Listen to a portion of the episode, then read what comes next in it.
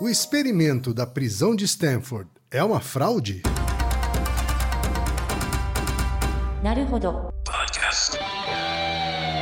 Bem-vindo ao Naruhodô, o podcast para quem tem fome de aprender. Eu sou Ken Fujioka. Eu sou Taí de Souza. E hoje é dia de quê? Desapontando estudos. Vamos para os recados da paróquia, Altaí. Bora. Número 1, um, vai no apoia.se e deixa sua contribuição. Já agradecemos. Número 2, vai no iTunes Store e deixa 5 estrelas e um comentário. Isso aí. E número 3, apresente o Naruhodo para uma amiga ou um amigo que não conhece o Naruhodo ou que nunca tem ouvido um podcast. Vamos aumentar o tamanho da podosfera. É isso aí. Antes da pauta, mais um recado.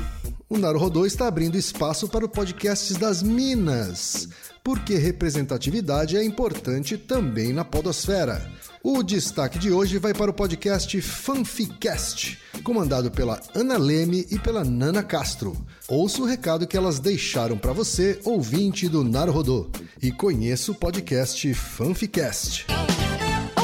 Olá, eu sou Ana Rosa Leme E eu sou a Nana Castro. e nós somos o, O Fanficast. Fanficast, um podcast voltado ao universo das fanfictions. Junto com uma galera que ama conhecer e escrever histórias, você poderá se aventurar em assuntos como escrita, literatura, cultura de fã, entretenimento, fandoms diversos e muito mais. Você pode ouvir nossos episódios através do nosso site fanficast.com.br. E procurem e apoiem a hashtag Mulheres Podcasters. É isso aí.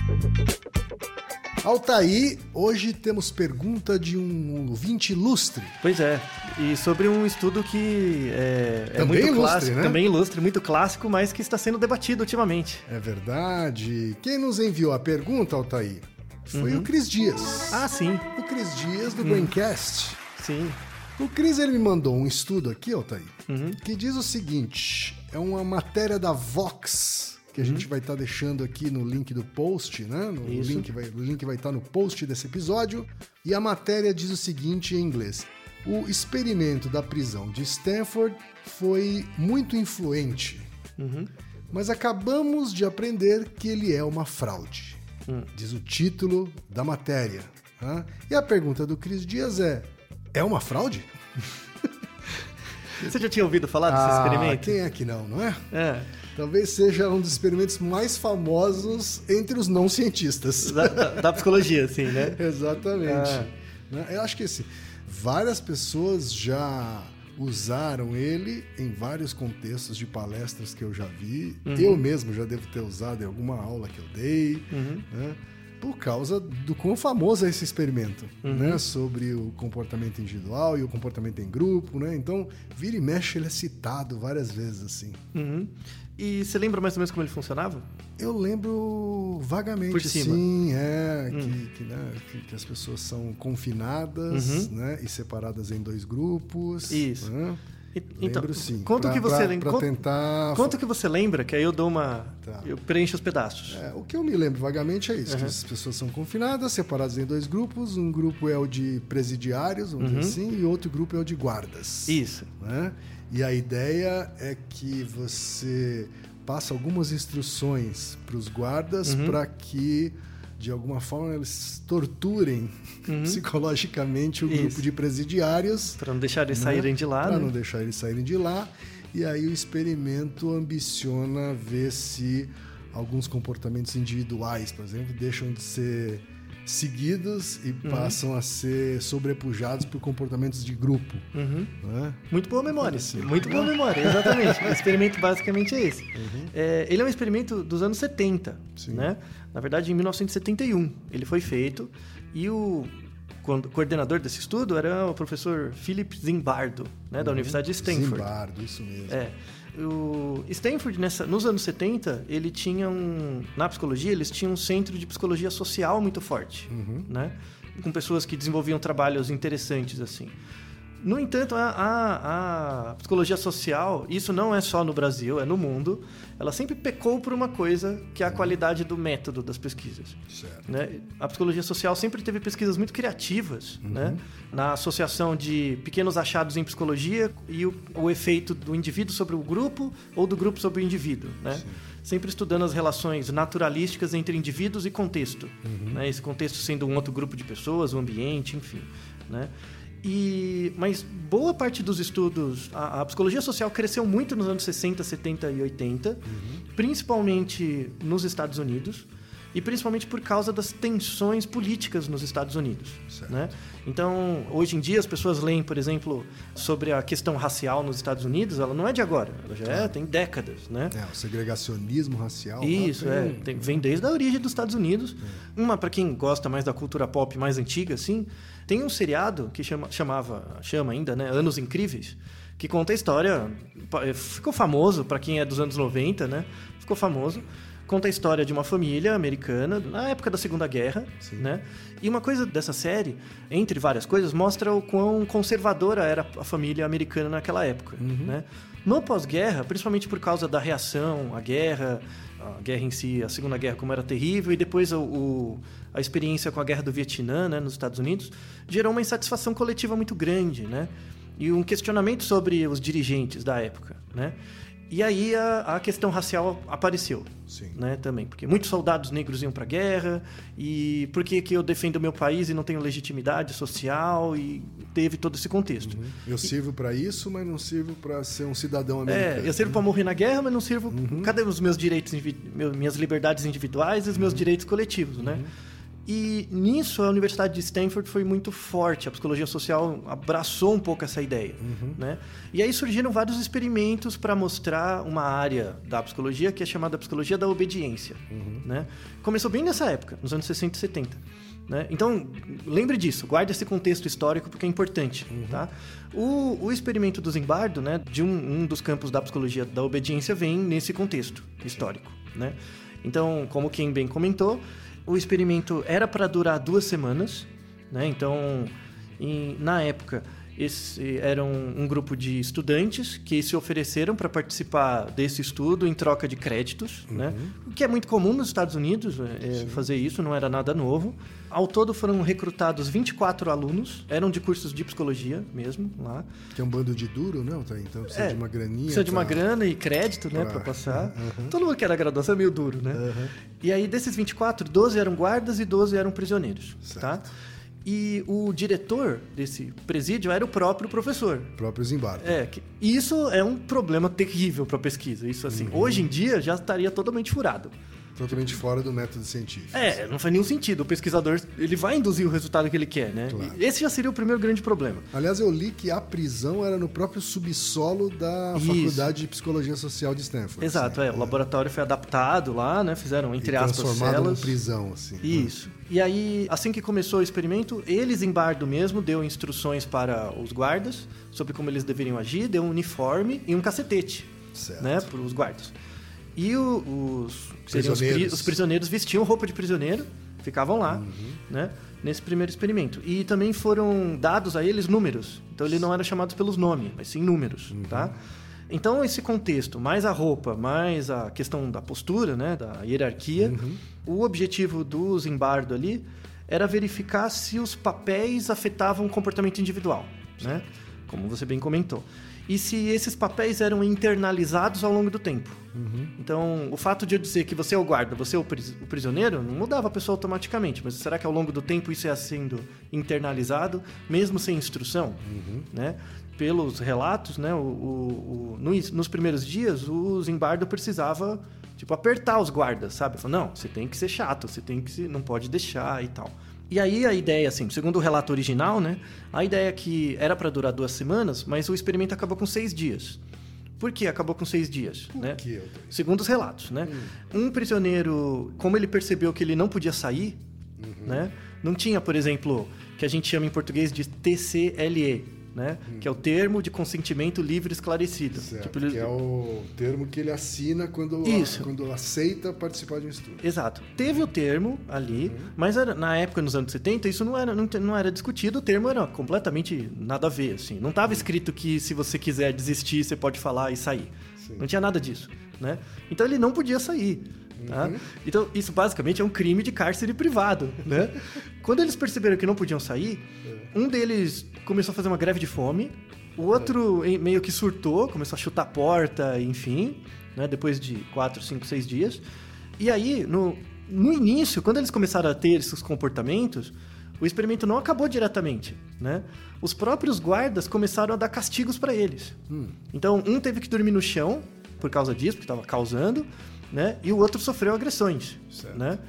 Aí, Agressões pra valer. Agressões físicas, é, é, com cacetete e tudo. Isso durou dois dias. Depois de dois dias, o, os desembarques falaram, não, tá bom, tá bom, tá bom. Mas não porque ele queria, a pedido de outra pessoa. Teve alguém externo falando, não, não, melhor parar aí. Né? Depois de seis dias. A brincadeira tá começando a ficar séria É, demais. eles estão brigando de mão meio, fe- meio pesado, né? E aí, isso serviu como um exemplo de que, de fato, quando você coloca as pessoas em certas posições, isso muda o comportamento delas. Certo. E, de novo, teve um interesse do Zimbardo em si nesse estudo, né? Porque, como psicólogo social, a psicologia, assim, experimental, né? A psicologia que trabalha com experimentos, você tem que, a rigor, no momento do experimento, ter uma certa distanciamento entre o dado e o experimentador. É importante isso, né? Claramente já tinha um problema aí, porque o próprio diretor era o Zimbardo. Né? Isso já era um problema grave, já não passaria em nenhum comitê de ética e nem nada. Além do próprio estudo não passar em nenhum comitê de ética atualmente. Tá? Outra coisa é que, quando ele coletou os dados e publicou o primeiro artigo sobre o resultado, não foi publicado numa revista de psicologia. O artigo não foi aceito em várias revistas de psicologia. Foi publicado numa revista de criminologia. Criminologia. Criminologia, dos, dos advogados. Talvez por isso que ele tenha ficado tão notório, então. Então, ó, não, mas não, não, não foi casual, né? Quando foi publicado esse artigo, logo depois tem um, um jurista na época que ele defendia que as prisões não recuperavam os prisioneiros, né? E esse artigo entrou como uma luva na discussão ali sobre isso. Para suportar esse, argu- esse argumento aí. Exato. E aí o Zimbardo foi chamado à discussão, né? E aí ele ganhou notoriedade no país. Entendeu? Bem nesse contexto, dos anos 70, Guerra do Vietnã, né? É- Quer dizer, um artigo que foi publicado em uma revista não científica, utilizada por um advogado para defender um argumento jurídico, Uhum. É uma discussão deu a notoriedade para. Começou por aí. Certo. Começou por aí. Na verdade, assim, o artigo na revista de criminologia era científico, só que essa revista ela não é baseada em experimentos. Certo. Então, os revisores do artigo não tinham como julgar as características do experimento E foram muito menos rigorosos do que seriam, Ah. por exemplo, revistas. de psicologia, Psicologia que social. trabalham com experimentos Uhum. o tempo todo. Então, começou por aí, né? O Zimbardo começou a ganhar notoriedade, né? Uhum. É, De novo, tem todo um contexto histórico para que isso tenha Claro. dado, né? Claro. É, O contexto político meio que era favorável a esse tipo de Verdade. estudo. Isso. E aí nos anos 80 ele bombou, nos anos 90, né? E, e ganhou realmente um nome muito forte na pesquisa, né? E ele criou uma linha de pesquisa. Mas de forma interessante, o Zimbardo ele ficou muito famoso por esse experimento, mas ele nunca fez uma continuação. Ele não precisava ter feito uma outra prisão nem nada disso. Mas, Mas ele, ele, poderia se seguir- aprofundar nessa questão. isso, seguir na linha teórica, sabe, da discussão, ele nunca seguiu. Ah, não. Ele foi para uma outra linha. Tanto é que hoje ele ainda é produtivo. Ele criou escalas, por exemplo, para percepção de tempo. Uhum. Interessante também. Então, é um tema super interessante. A escala é boa, é interessante, mas ela não tem convergência. Não tem nada a ver com esse estudo. É, ele foi para uma área de psicologia social, mas é, na verdade, segundo relatos dele mesmo, ele Uhum. não achava que fosse bombar tanto. Sabe? Ele queria trazer notoriedade para o resultado dele, mas não achava que fosse bombar tanto assim. Uhum. Tanto é que ele assustou, né? Você acha que ele esperava essa reação das pessoas dentro da prisão que aconteceu, assim? Porque chegou a ter rebelião lá dentro, então. né? E ele não conseguiu nem concluir os 15 dias de estudo. Isso. Vamos dar um contexto maior, né? Da onde saiu a ideia para esse estudo? Porque você tem que tirar a ideia de algum lugar, né? Ele deu uma disciplina um ano antes, em que tinha um aluno chamado David Jaffé, que assistiu essa disciplina, e eh, ele propunha, como qualquer professor pode propor, um trabalho prático no final da disciplina, que você faz um tema, coleta dados e apresenta o resultado. Uma disciplina de graduação, tá? Esse David Jaffé foi que fez uma mini prisão com os colegas dele. Esse David Jaffé montou uma prisão no dormitório dele, com os, os amigos dele lá. Só que, imagina, você vai montar uma prisão com seus amigos, né? E ele fez relatos muito drásticos sobre o que aconteceu né, nesse experimento, que dura dois dias. Foi uma prisão de dois dias. E ele entregou isso como trabalho prático. Né? O Zimbardo leu esses relatos e achou interessante. Ah, eu acho que eu posso tentar reproduzir. Então a ideia veio de um trabalho de graduação né? E mais, o Zimbardo nunca tinha ido numa prisão para saber como era de verdade. Ele não tinha experiência Ele sobre só supôs que uma prisão seria de Exato. determinado jeito e Isso. reproduziu aquilo. exatamente como no experimento desse aluno de graduação, né? Ou seja, já já tá tudo meio errado, né? Ele nem conseguiu uma consultoria de alguém que de fato trabalha numa prisão, sei lá, para coletar os dados mais é, específicos, né? Não contente, ele ganhou notoriedade, né? E uma, uma outra coisa do que surgiu do, do trabalho dele, assim, mas, mas não, não porque ele reproduziu o trabalho, por, por conta da discussão que ele iniciou, né?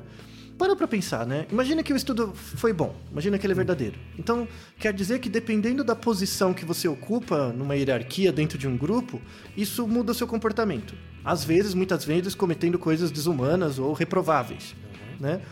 Imagine que você é um alemão nos anos 70. A Segunda Guerra acabou um pouquinho antes, né? Na Europa. Por que, que esse, esse raciocínio ficou muito presente na Europa? Porque os, os alemães, na época, eles, eles sofriam muito com o fato do nazismo ter sido ali, de 4 milhões de judeus terem morrido e tal, né? Isso serviu como um certo alívio para eles. Porque, pensa só, né? Ah, eu só estava seguindo ordens, né? Eu, tipo, é, é, quer dizer então que eu, qualquer um de nós pode ser um nazista, dependendo da posição que a gente se colocar no grupo. Sim.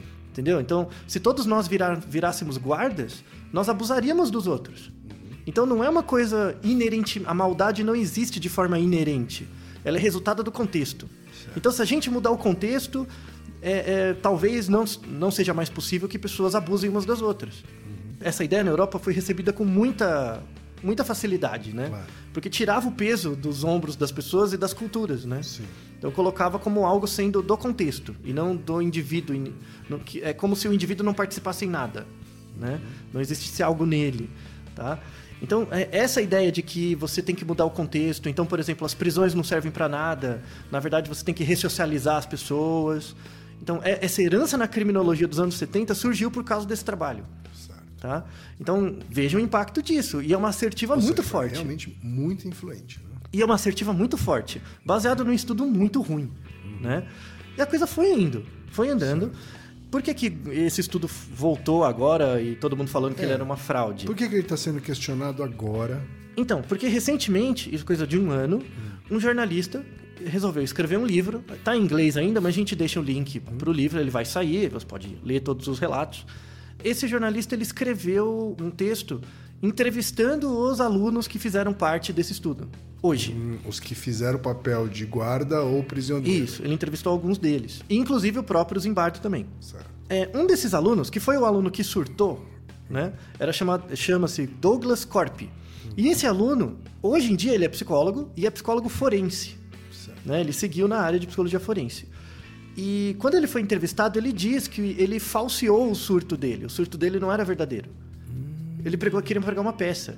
Durante esses seis dias, Ele o- fez aquilo deliberadamente. deliberadamente. Pra tentar sair do experimento ou pra ver que reação Pra brincar mesmo, pra ver. Tá. Porque o objetivo dele era só o crédito, ele queria causar, né? Teve um, um- um outro, o David Jafé, né? Que foi o aluno que deu a ideia pro Zimbardo fazer, ele também deu uma entrevista, né? E, e claramente o David Jafé ma- falava que o Zimbardo seguiu as orientações dele. Ele não, não coletou dados junto aos serviços de segurança sobre como funcionava a prisão, prisão. e tal, né? O Douglas Corp, né, que foi o aluno que, que meio que mascarou o surto dele, ele resolveu ter essa ideia quando ele percebeu que não podiam sair, né? Quando ele percebeu que não podiam sair, tipo, eu tô em cárcere privado, né? E aí o jornalista perguntou pra ele, por que quando o experimento acabou você não foi na polícia? Tipo, porque se você podia processar, né? Ele falou, é uma coisa tão surreal, né? Tão irracional, assim, que eu não sei, né? Não sei. O que de fato dá um certo crédito pro Zimbardo também, né? Por um lado. Tá? Mas isso mostra que todos os dados que foram coletados naquela época não, não tem validade daquele primeiro Não eram experimento. confiáveis. Não. E aí o que, que aconteceu, né? Isso, essa entrevista saiu ano passado, né? Mas o, o experimento foi em 1970. Em 1900 e, em, desculpa, em 2006 fizeram um, a BBC fez uma reprodução desse estudo como programa de TV. Só que não vale cientificamente porque programas de TV têm editores, as coisas são editadas, né? É entretenimento, né? É, então. Mas pegaram pessoas reais que não sabiam do experimento, colocaram lá na cela com uma produção melhor e deu resultados muito parecidos. Assim, as pessoas realmente passavam mal, enfim. E aí, assim, o, o Zimbardo ele ajudou tecnicamente, né, como consultor técnico.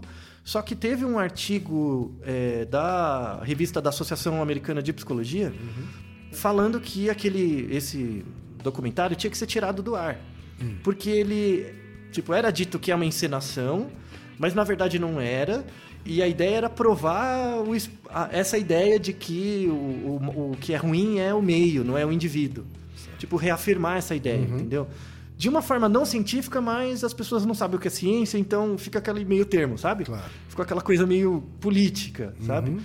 E aí veio. A, a gente coloca também na descrição do, do episódio um artigo falando: não, isso é totalmente anticientífico, além de antiético, não podia ter sido feito. E o Zimbardo respondendo isso também, né? Falando que. Na verdade, isso não tinha um propósito científico, era entretenimento, mas é, é não sendo, né? Sim. Então você vê que é muito complicado quando, quando a notoriedade sobe a cabeça do pesquisador. Entendeu? E isso é muito, é, é muito difícil de lidar na, na, na ciência. Porque a, a ciência séria, o peso da evidência é muito mais importante do que o pesquisador. Tá? Então, na história da psicologia, a gente já teve vários, vários trabalhos que são completamente antiéticos hoje e as pessoas ainda falam deles. Né? Então, no- nos anos 70, logo ao mesmo tempo que o estudo do, do Zimbardo era feito, o NIH, né, que é o National Institute of Health, e todos os comitês de, de ética em pesquisa internacionais na área de medicina, não psicologia, emitiram um, um comunicado, né, um, um relatório chamado Relatório Belmont. O relatório Belmont é um relatório sobre segurança e respeito aos pacientes humanos e não humanos das pesquisas. Porque a galera fazia coisas bizonhas, né, do ponto de vista ético. Tá? O relatório Belmont ele vale até hoje e ele tem três pontos. Tá? Uma pesquisa ela tem condições de ser aceita como pesquisa científica eticamente aprovada se atender esses três pré-requisitos. Primeiro, as pessoas têm que assinar o consentimento livre e esclarecido.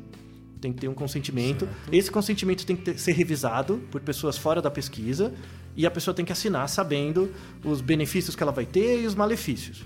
Tá? É primeiro. Segundo, é o princípio da beneficência, que o objetivo, o objetivo do estudo não é fazer mal para o paciente. Então, por exemplo, se o paciente sente, sente dor durante a- o procedimento, é porque essa dor é inevitável dada uma condição clínica. Então, por exemplo, o paciente está doente e ele sente dor. O fato de você dar o remédio, o remédio pode. é, é, não vai aumentar a dor do paciente, mas o objetivo do remédio é reduzir a dor. Então, o objetivo da pesquisa não é fazer mais mal para o paciente do que ele já tem. Sim. Tá? E o terceiro é o benefício, da, é a questão da justiça. Então você tem que, quando desenha um experimento, você tem que ponderar o quanto você vai fazer mal e o quanto você vai fazer bem. E isso tem que ser equitativo. Sabe? A pessoa, mesmo que ela tenha um benefício com o experimento, ela não pode sair no prejuízo. Sim. Tá? E isso implica também que ela pode largar e acabar o estudo a hora que ela quiser. Tá? Pare- Isso parece muito óbvio hoje, mas na época não era. Eu vou dar um exemplo. Vou dar um exemplo do experimento. 1920, tá?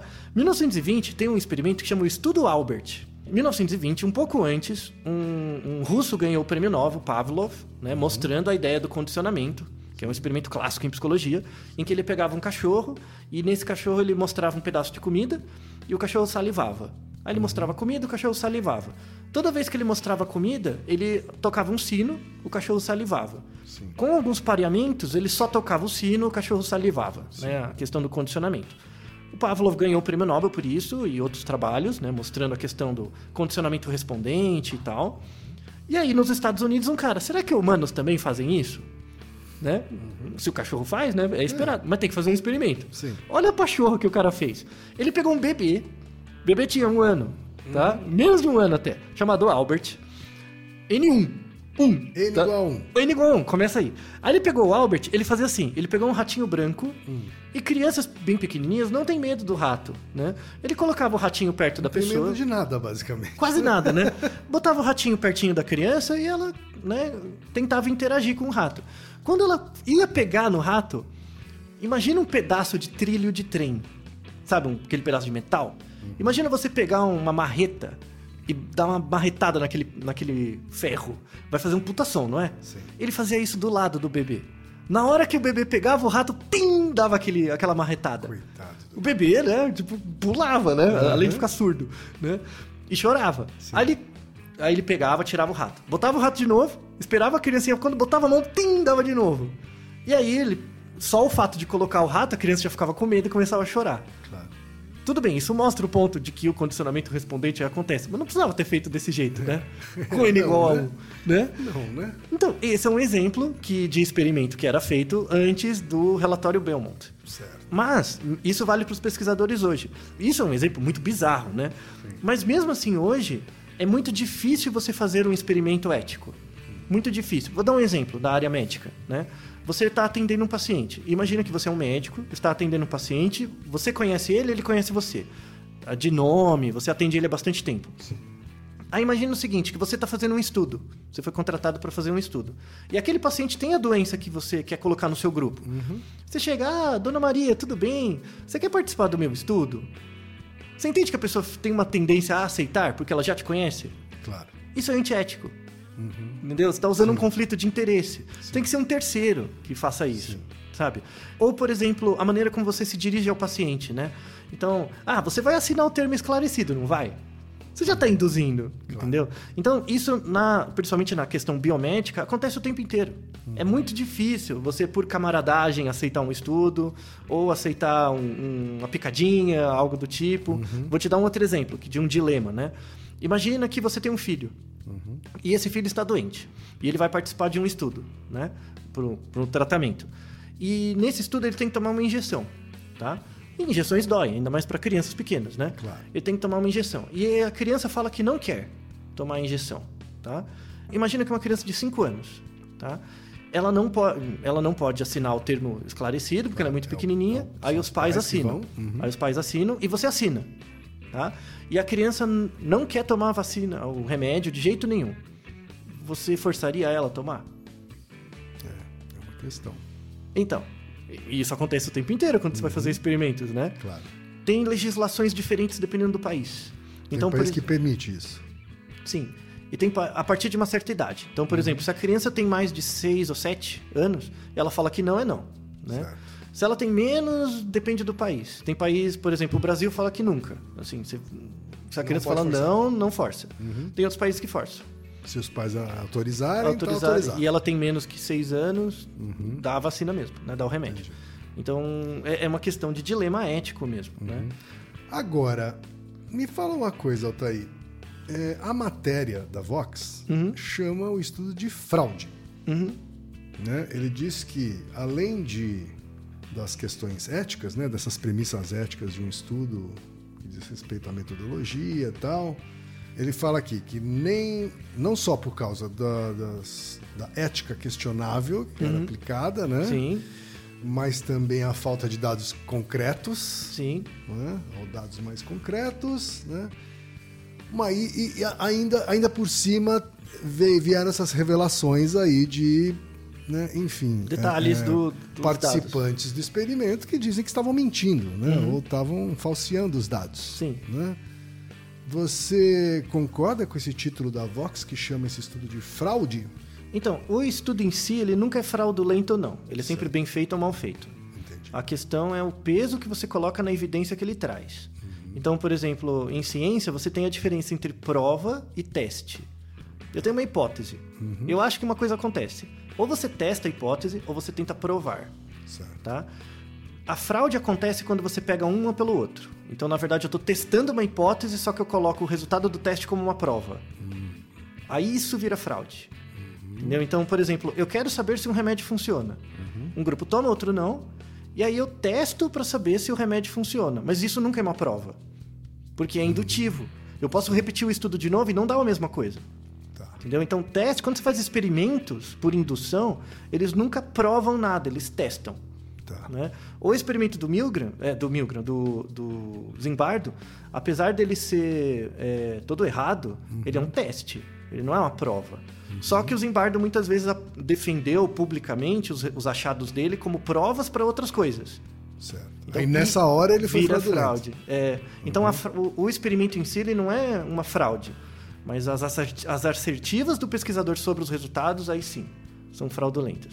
Entendeu? Então, resultados de experimento nunca provam nada.